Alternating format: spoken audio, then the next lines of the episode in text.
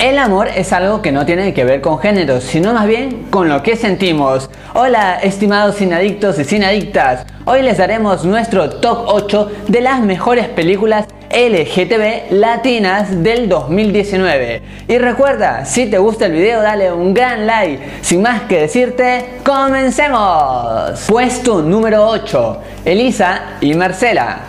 Acá se nos cuenta la historia de dos mujeres que se aman a escondidas en donde una se a pasar por hombre para vivir su amor. En verdad este es un guion muy cuidado, en donde se transmiten emociones cada vez que el encuadre está con sus dos protagonistas. Lastimosamente pierde algo de drama, eso es lo que yo sentí, y más emociones como que se pierden cuando se abarca más historias con personajes que no tienen mucha suficiente fuerza en la historia. Puesto número 7. Segunda estrella a la derecha. En esta historia conoceremos a Emilia. Ella es una actriz bisexual que se niega a crecer del mismo modo que sus amigas. Y de verdad me gustó la película porque esta se centra en una forma de vivir la vida algo diferente y para muchos esto no es tan tan loco porque más bien tiene cierto sentido. Sin embargo, por muy entretenida que me pareció, tengo que ser sincero y mencionar que hay algunas escenas en donde las actuaciones son muy exageradas. Puesto número 6. Breve historia del planeta verde. En esa trama, Tania descubre que su abuela vivía con un extraterrestre y ella se embarcará con sus amigos a llevar a la criatura a sus orígenes. De verdad que esta historia me sorprendió porque me pareció muy impredecible. Cada vez que veía algo no sabía hacia dónde iba todo y más allá de la sexualidad de la protagonista, acá lo interesante es que se combina una historia de amistad tan natural y muy amena que se exponen sentimientos sencillos pero muy fuertes. Puesto número 5. Un rubio. Un joven iniciará una relación sexual, pero con el paso de los días ese encuentro se convertirá en una relación de amor. La historia me gustó porque es tierna, en cierto sentido es muy real. Las actuaciones son muy buenas, el guion también. El director se atreve a fotografiar el cuerpo desnudo masculino de una forma muy detallista y eso no se ve siempre, así es que eso gusta. Puesto número 4.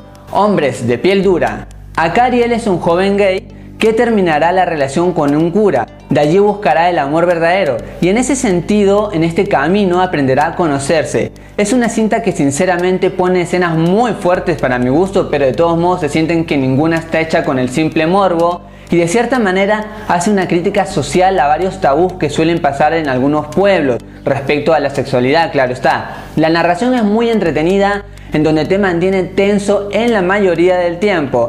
Puesto número 3. El príncipe.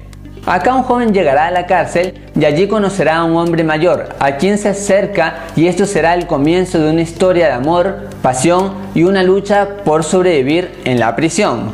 La verdad que esta historia cuenta con una muy buena fotografía en donde te hace sentir como que el encierro del protagonista y eso me gustó. Se cuenta de una manera muy audaz también varios puntos de vista del amor, esa protección que uno busca, los ataques de celos y todo el descubrimiento de la vida. A mí me enganchó desde un principio hasta el final.